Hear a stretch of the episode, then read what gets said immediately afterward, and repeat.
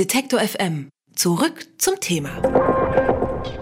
Das deutsche Gesundheitssystem gilt für viele als Zweiklassenmedizin. Privatversicherte werden demnach besser behandelt und bekommen vor allem schneller einen Termin beim Arzt.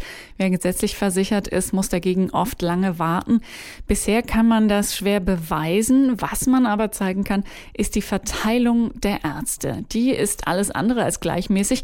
Das haben Journalisten von Zeit Online gezeigt. In einer interaktiven Karte verbinden sie die Adressdaten niedergelassener Ärzte Ärzte in vier deutschen Großstädten, Berlin, Hamburg, Köln und München, mit der Kaufkraft der Einwohner.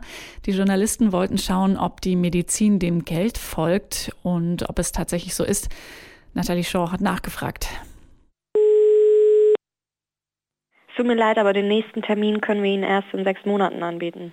Einen Termin bei einem Arzt zu bekommen, ist ein Problem, dem sich fast jeder Deutsche von Zeit zu Zeit stellen darf. Immer wieder wird über den Ärztemangel debattiert. Vor allem Psychotherapeuten sind rar gesät.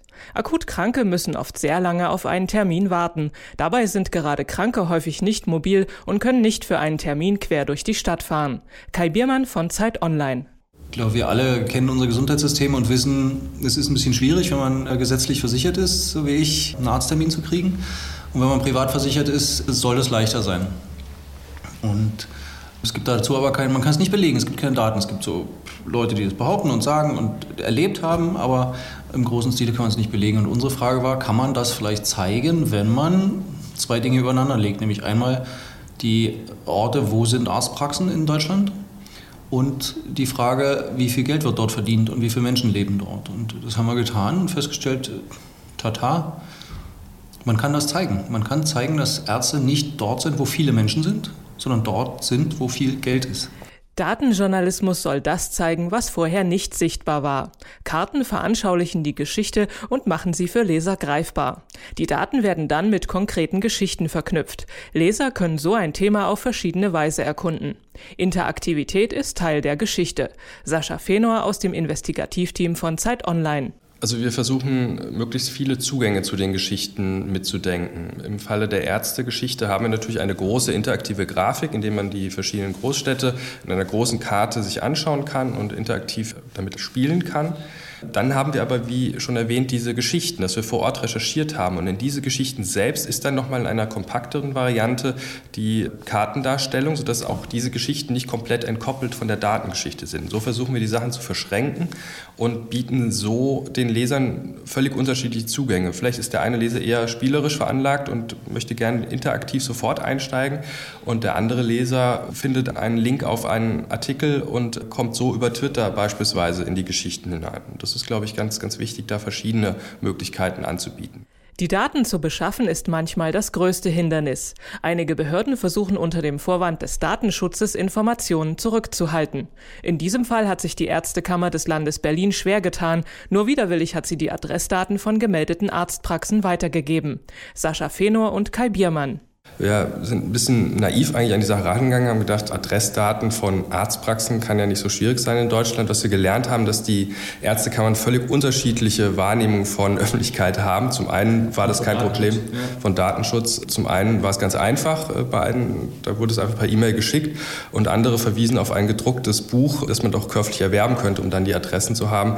Wir haben uns dann mit Scraping geholfen. Scraping ist eine Form von automatisierten Auslesen von Webseiten, konnten so über Ärzteverzeichnisse dann doch relativ einfach dann an die Adressdaten kommen.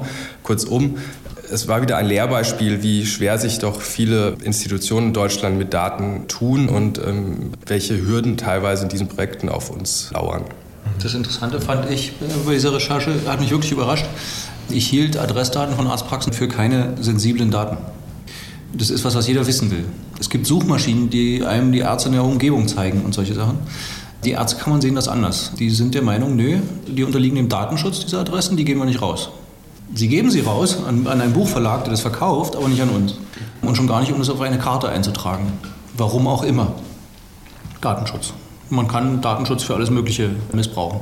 Das Arbeiten mit einer großen Datenmenge schreckt viele Journalisten ab. Dabei betonen Sascha Fenor und Kai Biermann, dass das Spiel mit Daten keiner speziellen Expertise bedarf. Das Erkennen von Mustern wird mit vielen kostenlosen Tools zur Darstellung leichter gemacht. Sascha Fenor. Datenjournalismus per se heißt nicht zwingend, dass man riesige technische Aufwände betreiben muss. Sicherlich gibt es einzelne Formen von Geschichten, interaktive Formen, die bisher von Tools nicht dargestellt wird. Da fängt man dann wieder wirklich bei Null an mit Codierung.